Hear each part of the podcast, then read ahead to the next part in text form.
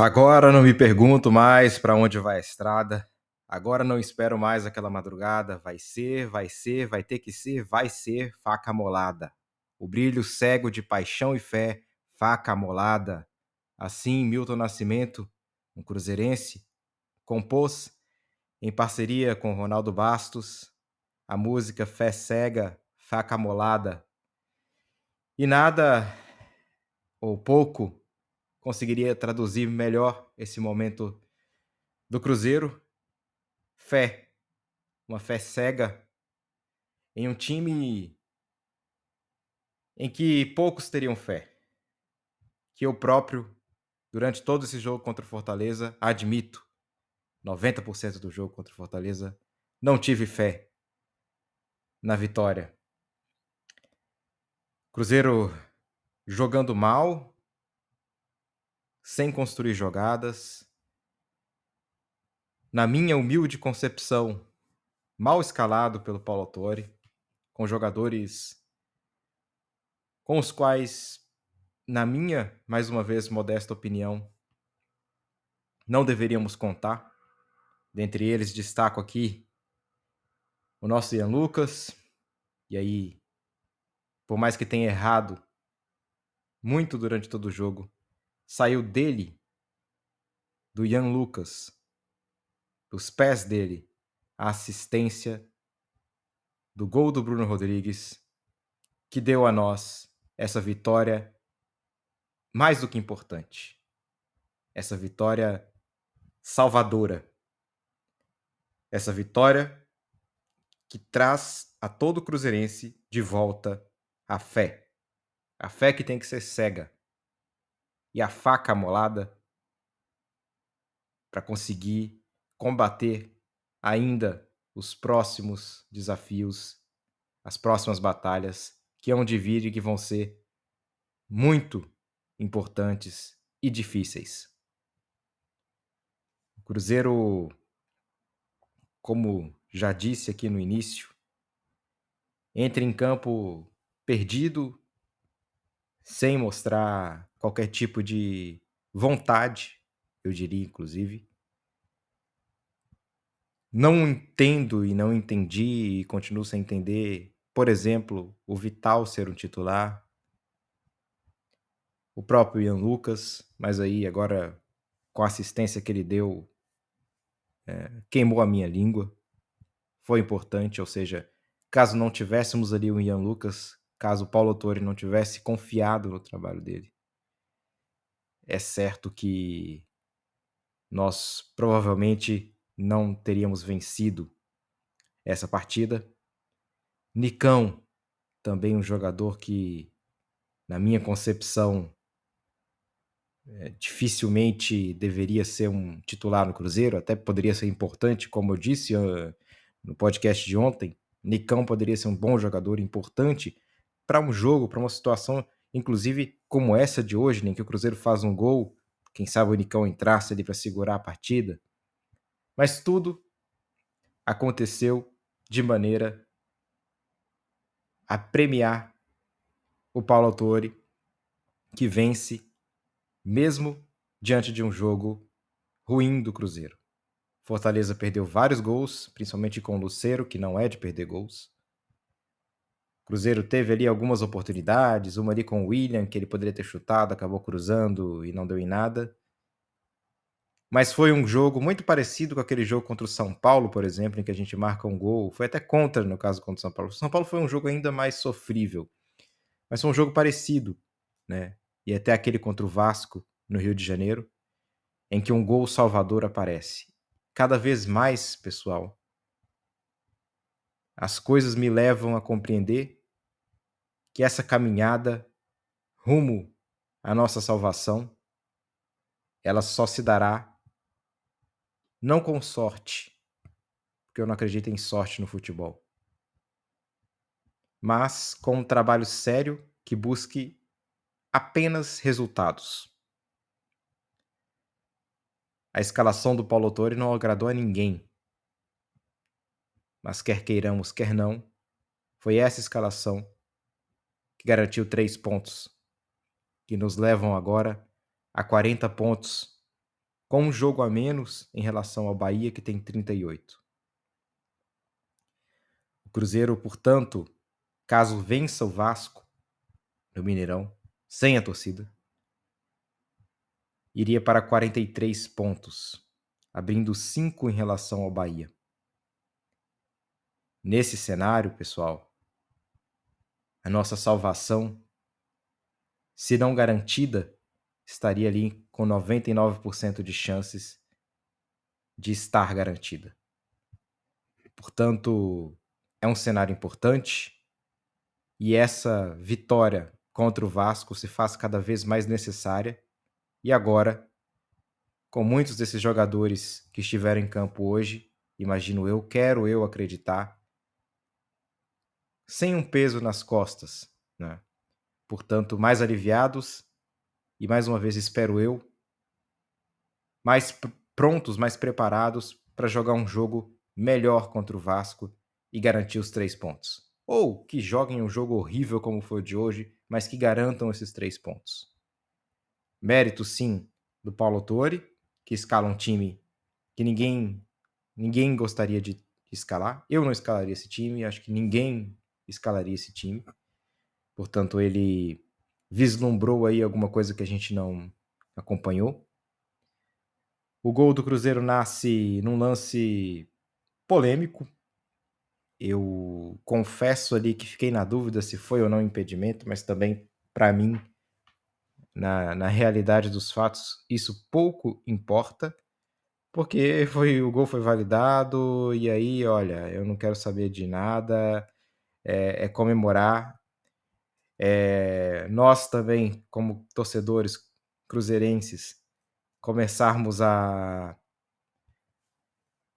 esvaziar nossa cabeça e ficarmos um pouquinho mais tranquilos. É uma vitória de suma importância e é uma vitória inesperada. Eu vi até antes o pessoal comentando, né, que seria impossível o Cruzeiro vencer o Fortaleza, né? Com o início da partida, eu, eu realmente o que eu poderia dizer é que eu concordava, concordaria com essas pessoas, porque o Cruzeiro joga um jogo muito ruim. Né? Rafael Cabral, muito criticado em algumas ocasiões, foi um dos grandes responsáveis por essa vitória. Eu diria até que o Rafael Cabral foi o melhor em campo do lado do Cruzeiro. Evitou alguns gols do Fortaleza, entre eles um ali com o Luceiro, que era muito claro. Rafael Cabral seguro, Rafael Cabral um jogador que realmente é, hoje faz um jogo quase que perfeito para um goleiro. Portanto, é importante salientar isso, é importante dar essa força para o Rafael, que foi muito criticado, mas que merece esse reconhecimento como tendo sido aí o melhor em campo hoje. Bruno Rodrigues, autor do gol, faltou ao Bruno Rodrigues ao longo desse jogo demonstrar o talento que outrora ele, ele, ele já havia trazido para o Cruzeiro. Mas faz o gol, como já havia feito contra o Coritiba. Naquele momento, o impedimento foi marcado. Hoje, a sorte do Bruno Rodrigues e do Cruzeiro foi diferente. Vamos falar sobre os outros jogadores aqui.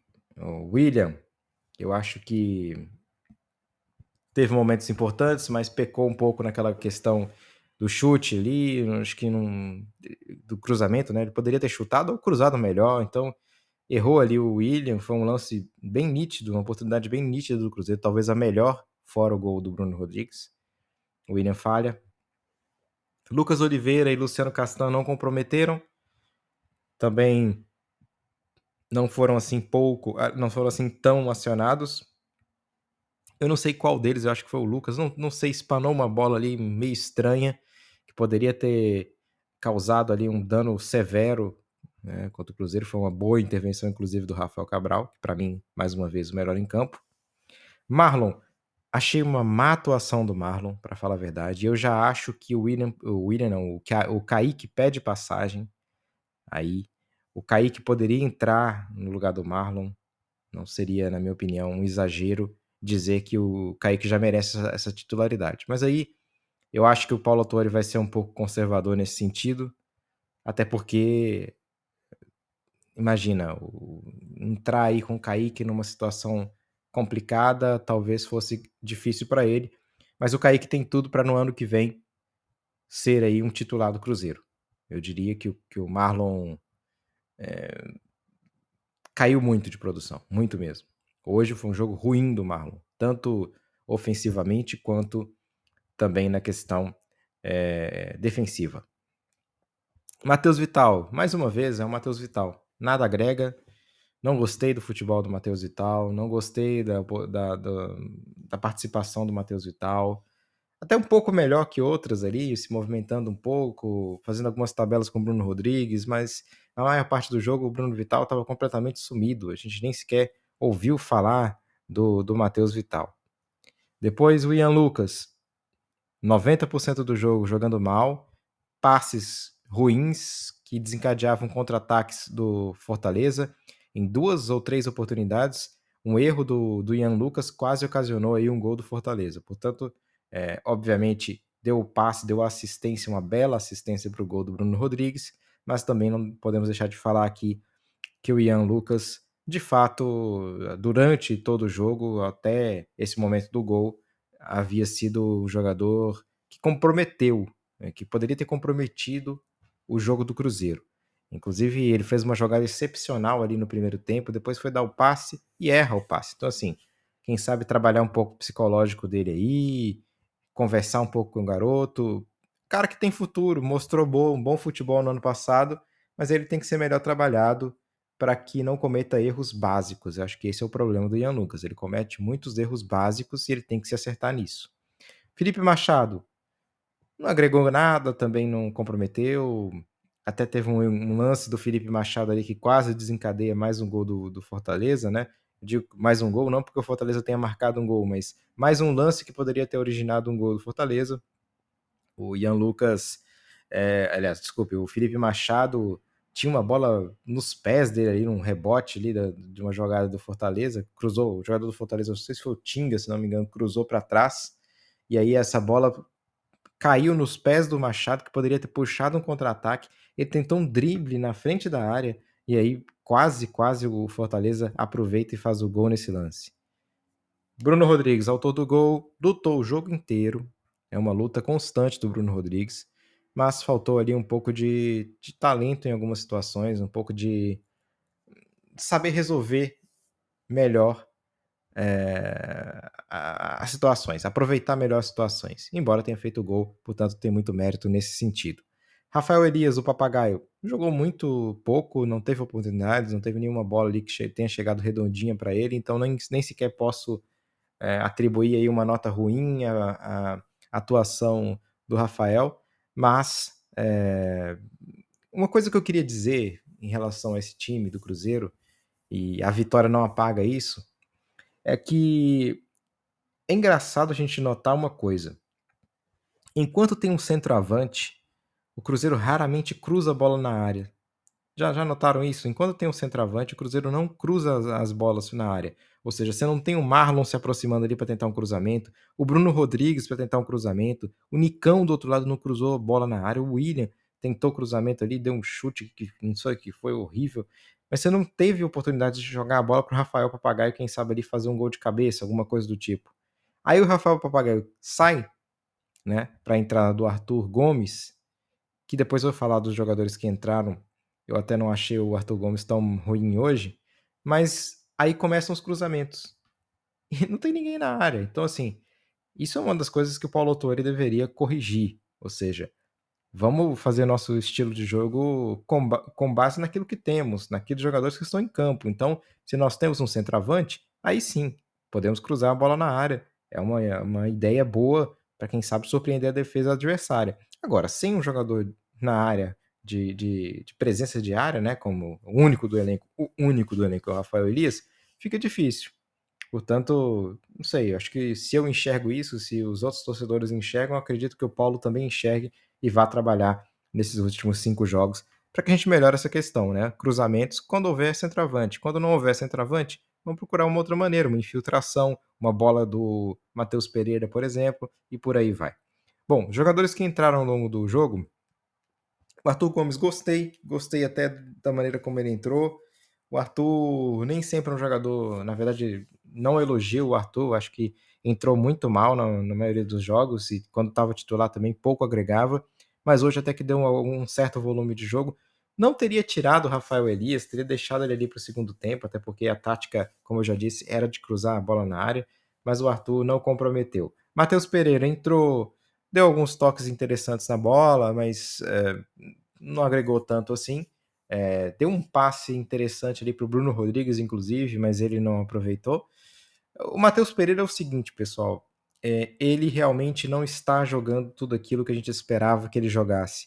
Mas ele tem uma característica muito importante, que é a capacidade de pensar rápido e de definir uma jogada, que nenhum outro jogador no Cruzeiro tem. O Vital, longe de ter isso.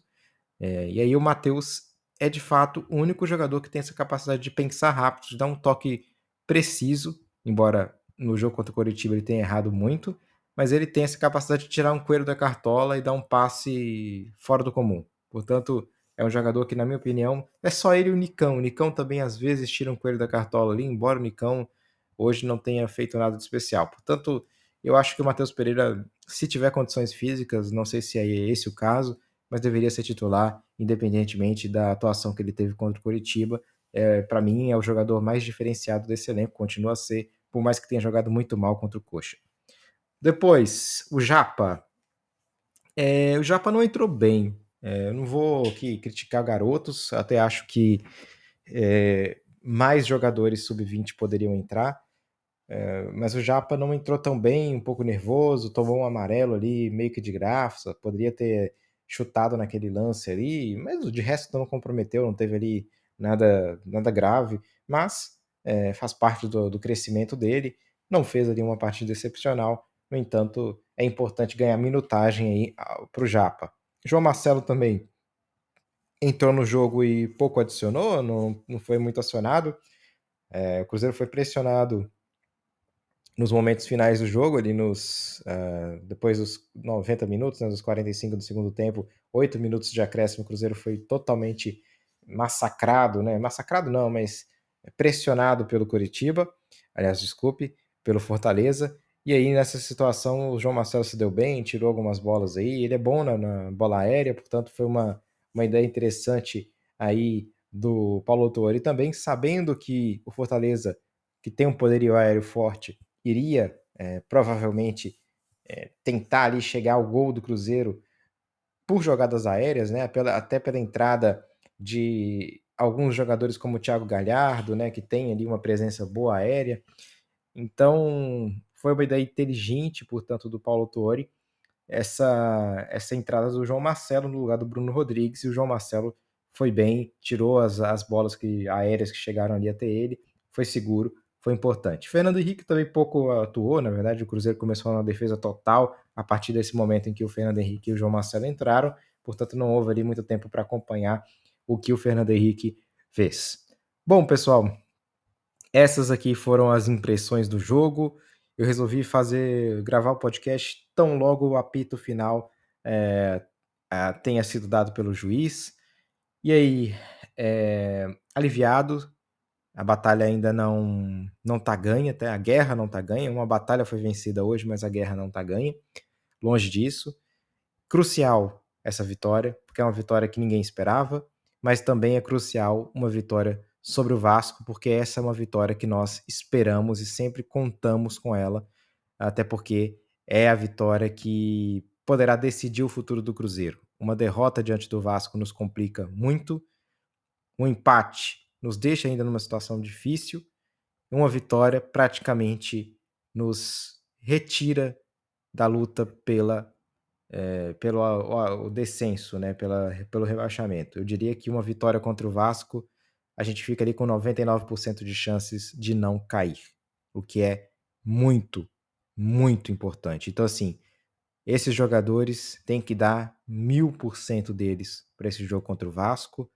Teremos aí um tempo curto, né, para preparação para esse jogo. Portanto, realmente é, é o pessoal aí dar o melhor. Eu não sei até agora, agora tô pensando, me veio uma coisa aqui, será que também o, o próprio Paulo Autori não não tirou aí o, o Matheus Pereira do, da titularidade, para quem sabe ele tá mais inteiro no jogo contra o Vasco? Pode ser, pode ser que o Paulo Autori tenha julgado que esse jogo contra o Fortaleza era um jogo em que seria mais difícil somar pontos, portanto, para garantir que alguns atletas, como é o caso do Matheus, estejam 100% no jogo contra o Vasco, ele poderia ser poupado? Pode ser, não sei. Não sei qual foi a ideia do Paulo Torre com isso, se era uma, uma, uma certa punição ao Matheus Pereira por, por não ter jogado bem contra o Coritiba. Mas é, fato é que nós teremos o Matheus Pereira mais, é, mais vivo nesse jogo contra o Vasco, mais descansado, portanto, isso acaba sendo importante para nós. O Vital saiu machucado, é uma situação no braço ali que pode ser um pouco séria. Portanto, é possível mesmo que o Matheus Pereira vá ser o titular para o jogo contra o Vasco. Pessoal, então é isso. É, fiz aqui esse episódio, como eu disse, logo após o apito final. Não preparei nada, só realmente dei uma olhada aqui no, no software score para ver o que foi o jogo de acordo com eles e concordo mais ou menos ali com as notas que eles deram. E é isso, pessoal. Cruzeirense hoje dorme um pouco mais aliviado, mas a partir de segunda-feira, acho que o domingo dá para a gente descansar um pouco e dá para a gente ainda pensar com um pouco de felicidade nas coisas, né? Mas a partir de segunda-feira a luta continua, né? E combinando aí no jogo contra o Vasco, que vai ser realmente um jogo difícil, difícil e imprescindível. A vitória contra o Vasco é imprescindível para que o Cruzeiro permaneça vivo. Muito obrigado a todos. Eu quero agradecer a, a toda a interação que vocês têm tido ali comigo. Inclusive, falar aqui no finalzinho uma interação aqui de de uma pessoa que é botafoguense, né? Vou aqui, vou aqui citar o nome dele, só um momentinho aqui. É que é o. É o Yuri. E o Yuri mandou uma mensagem lá no Spotify. Vocês podem mandar mensagens também pelo Spotify, eu vou ler aqui também, tá? Ele mandou o seguinte: é, isso foi ontem, né? Sou botafoguense, mas tenho uma grande simpatia pelo Cruzeiro. Minha mãe é mineira. Gostei muito do podcast. Um dos melhores que já ouvi de futebol. Parabéns. Cara, Yuri, brigadão, cara. Tô quase torcendo pro Botafogo ser campeão depois dessa mensagem sua aqui. Porque, pô, bacana demais. Claro que assim, eu não vou, não vou concordar com o que você disse, tá, Yuri? Eu, eu tô longe de ser assim um, um, entendedor de futebol. Realmente aqui a, a ideia é ser torcedor mesmo e, e compartilhar com outros torcedores do Cruzeiro, né? E não só, porque agora tô vendo que também tem outras pessoas que são torcedores de outros times que acompanham, que gostam de futebol. Bacana demais esse relato aqui do Yuri. Eu já tinha recebido mensagens de pessoas de outros times, né, que falaram, pô, vi seu podcast, mas passei para Cruzeirenses, né, mandei para Cruzeirenses e tal, gostei, mas o Yuri foi ainda mais além, bacana demais, muito obrigado aí, Yuri, e pessoal, façam como o Yuri, mandem mensagens aí, pode ser pelo Spotify, pode ser pelo Instagram, no arroba páginas heróicas cast, para que a gente possa ler aqui e também gerar aqui mais conteúdo, é, eu diria, ou até espaço para discussão, que é o mais importante, espaço para que a voz de vocês seja ouvida. Mais uma vez, um grande abraço ao Yuri, um grande obrigado. E é isso, pessoal. A todos os cruzeirenses, a todas as pessoas que nos acompanham nesse momento, vamos dormir mais tranquilos hoje. Você que vai acordar amanhã, domingão, para ouvir um podcast, ou que na segunda-feira vai ouvir esse podcast aqui, esse pós-jogo, é, Mandem, mandem para os amigos, pessoal. Compartilhem aqui esse desabafo que é hoje foi feliz, foi um desabafo bom. Portanto, é isso. Muito obrigado a todos pelo apoio, ao nosso Cruzeiro por essa vitória sofrida. E é isso. Renovados, prontos para a próxima batalha que vai vir em alguns dias, tá bom? Pessoal, muito obrigado por tanto. Saudações celestes. Boa noite, bom dia, boa tarde. Tchau, tchau, pessoal. Abração a todos vocês.